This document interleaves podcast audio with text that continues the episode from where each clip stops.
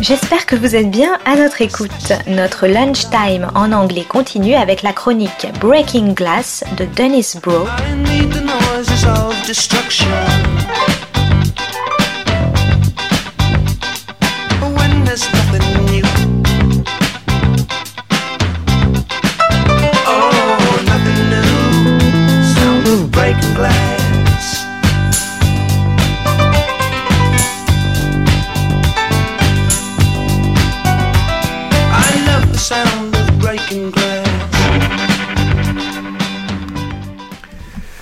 This is Broe on the Global Television Beat, Breaking Glass. Today's episode TV's Forgotten Indigenous and Working Class Series Mystery Road, Don't Forget the Driver, The Conners, and Superstore.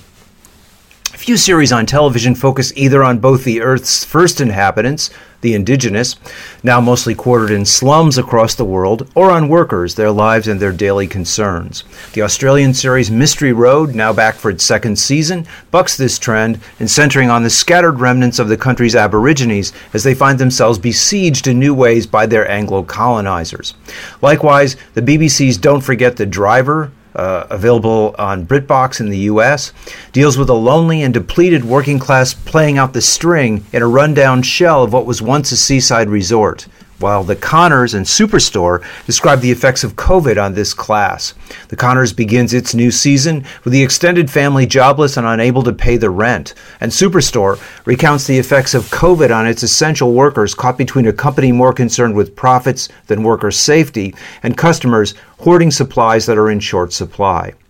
This is the second season for Mystery Road on the BBC in the UK and Acorn in the US, a series based on an Aboriginal cop, Jay Swan, played by Aaron Pedersen, a character already established in two previous films.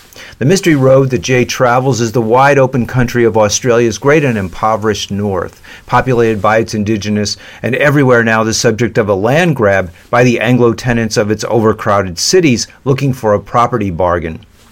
Season 1 centered around the death of a ranch hand in one of these towns and illustrated the monopoly on power a ranch owner exercised on the surrounding land and peoples. Season 2 has Jay pursuing at its source a crystal meth drug ring that radiates out from the town he arrives in and showers death and destruction on the entire region. Jay quickly traces the potential source to a local trucking company in cahoots with another powerful ranch owner and suspects there is someone behind them. Part of Season 2 is directed by War Warwick Thornton, whose Sweet Country was an astute examination of how the Australian treatment of its indigenous in 1929 was closer to 19th century American slavery. The film centers around an Aboriginal ranch hand who strikes a blow in self defense against a cruel and tyrannical owner and then must flee into the bush country and eventually stand trial before a white jury for his crime. Warwick brings that understanding of this perpetual oppression to the series, which also highlights through several characters, often revolving around the indigenous female cop Fran, who partners with Jay, the complexities of modern Aboriginal life and its encounter with colonial capitalism. A subplot involves a Swedish archaeologist, Sandra, working on a dig in the town that she claims will illustrate the historical contributions of indigenous life and thus serve as an answer to the claims that it is simply primitive. But in much the way anthropology has been criticized, as in its attempt to understand other ways of life, it imposes Western concepts on these customs, the locals see her as intrusive. This distrust comes to a head when she conceals the traces of a crime she finds on the dig because it would imperil her work, and when her offer to have the town keep her findings is refused by the university that stakes her claim. She is neither completely well-meaning nor innocent of the same exploitation that the Anglo that the Anglo crystal meth dealers are engaged in. Of course, it's possible to argue that the National Australian Broadcasting Company is engaged in the same process in the symbolic realm and using the country's indigenous as a source of digital profit in creating a globally popular series. But something more is going on here. The series employs the iconography of the Western with Jay Swan as a prototypical silent Western hero, a kind of Aboriginal Shane. He's both stoic and blunt, but behind those qualities is the hardiness of a cop who is unwanted in the Anglo law enforcement represented here by the local racist police chief who disparages him and may himself be implicated in the drug running. He is resented also because he is an independent and powerful Aborigine and a stalwart defender of his people. Season 2 illustrates these qualities in his steadfast and dogged pursuit of the Anglo dealers in the service of breaking their hold on the lives of those from which they are growing rich. Late in the season, a secret pad of one of the dealers stresses the lavish lifestyle acquired by the profits of this purveyor of misery. Jay, as opposed to the Western sheriff, is not a defender of justice and the rule of law in the abstract, but rather a proponent of justice for his people, and they are the source of his strength and resoluteness. Jay's ex wife, Mary, seems to follow him along the mystery road as she turns up here again, this time involved with an ex cop who suspiciously offers Jay aid. Mary is a nurse and hospital orderly who cares deeply for her patients, and over the course of the season also demonstrates a propensity for police work in aiding Jay. She seems headed in that direction in season three, but the move from caregiver to cop is a questionable one. Jay's daughter's friend, Shevorne, uh, who functions as a surrogate daughter, also reappears involved with a meth head boyfriend in a relationship she must sort out. The series does a remarkable job of embracing the complexity of a people attempting to cling to their own traditions and forced to transition to a world that is evermore not of their making working class TV, few and far between. Network, national, and streaming TV is filled with characters living a lavish lifestyle, and or one relatively untouched by the problems that beset the majority of populations under Western capitalism. The richness of the interiors of most television series is designed to blend seamlessly either with the advertisements which surround them, where a problem is solved in one minute by an appropriate commodity, or with other streaming service fare which reinforces the idea that lavishness is omnipresent and to be aspired to. Can you say Emily in Paris? A series which counters this characterization is Don't Forget the Driver, a recounting of the put upon life of an aging English seaside bus driver. Peter Green, Toby Jones in a series he also co wrote, lives in a dying seaside resort of Bognor Regis, a smaller and more desperate Brixton, or in the U.S., a Coney Island or Asbury Park, past its day in the sun and haunted by its memories of former glory. Peter is a single father whose daughter can't wait to leave the town, who has care of a he has care of a racist mother plagued by dementia, and he ignores a, his would-be girlfriend. His plight is summed up each morning by his beat up old car that only starts when he takes a hammer to it. Toby Jones is hilarious in the role, a British Bob Newhart, able to grind out every laugh possible from the dry acceptance of his lot in life, including putting up with a brother, also played by Jones, the apple of his mother's eye, who has cheated and swindled his way to his promised land of Australia, where he affects an Aussie accent.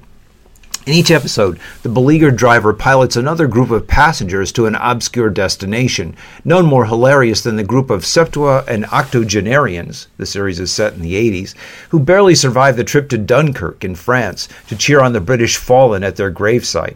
Unbeknownst to him, on the way back, he is unwittingly part of a smuggling ring, bringing in a teenage American, uh, African female stowaway, Kayla, in search of her brother in London. It's Kayla's presence that enlivens not only Peter's life, but also those around him, making his daughter more resolute about her path in life, uh, and prompting Peter to accept the relationship of the, of the erstwhile owner of a rundown sausage stand by the sea is offering him. This crossing of an elderly European with an African refugee is becoming a staple of Euro representation. Its original and best rendering is Aki Kaurismäki's La Havre, where a retired fisherman encounters and hides an African boy, assisting him on his journey. A bleaker and dystopian version of this trope is the Dardennes' La Promesse. The current Netflix film The Life Ahead has Sophia Loren as an aged prostitute who takes an African boy under her wing in a relationship that seems arbitrary and never grounded in mutual acceptance. The point of the encounter is that it is enlivening for the European, stuck in the deteriorating patterns of the old continent, to encounter the youth and enthusiasm of the young African refugee. Don't forget the driver doubles this pattern, as Peter's prejudiced mother also succumbs to the caring and fellow feeling of her Indian neighbor. Against the wave of anti immigrant sentiment sweeping the continent, this trope offers the counter argument that the encounter of the two continents is a life saving breath of fresh air and necessary for the survival of an atrophied Europe.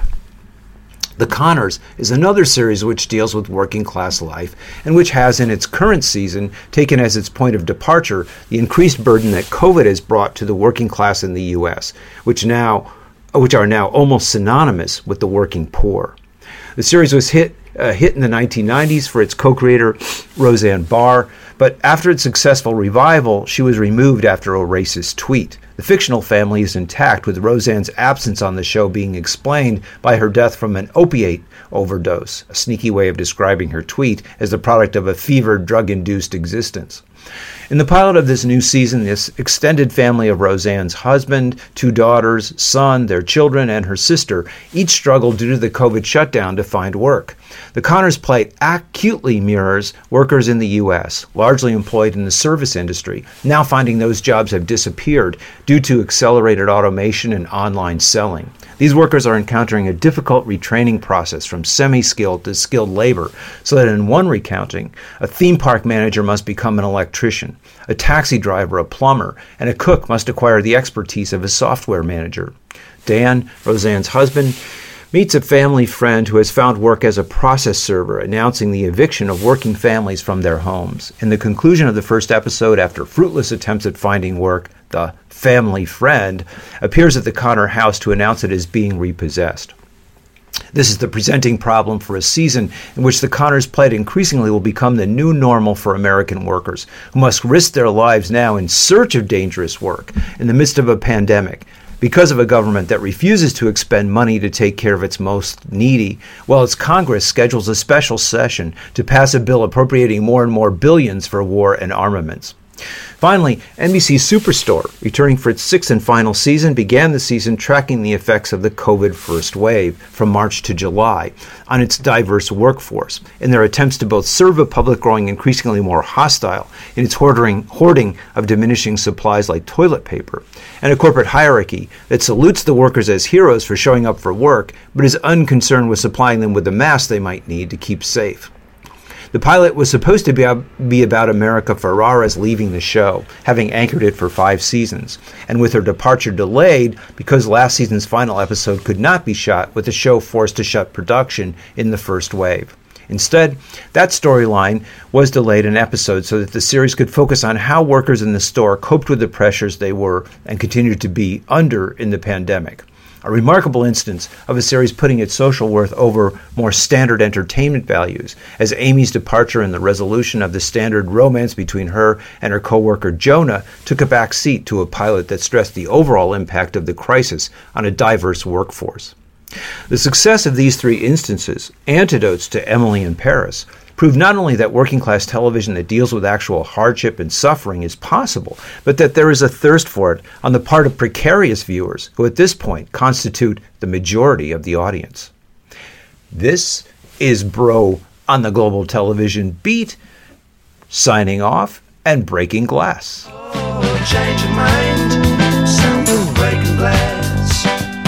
Dennis Broe is the author of Film Noir, American Workers and Post-War Hollywood, Class Crime and International Film Noir, and Maverick or How the West Was Lost.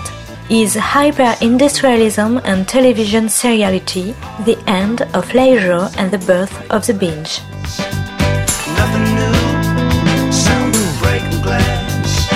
C'était Breaking Glass de Dennis Broe sur Art District. Très bonne suite de nos programmes jazzistiques et artistiques à notre écoute.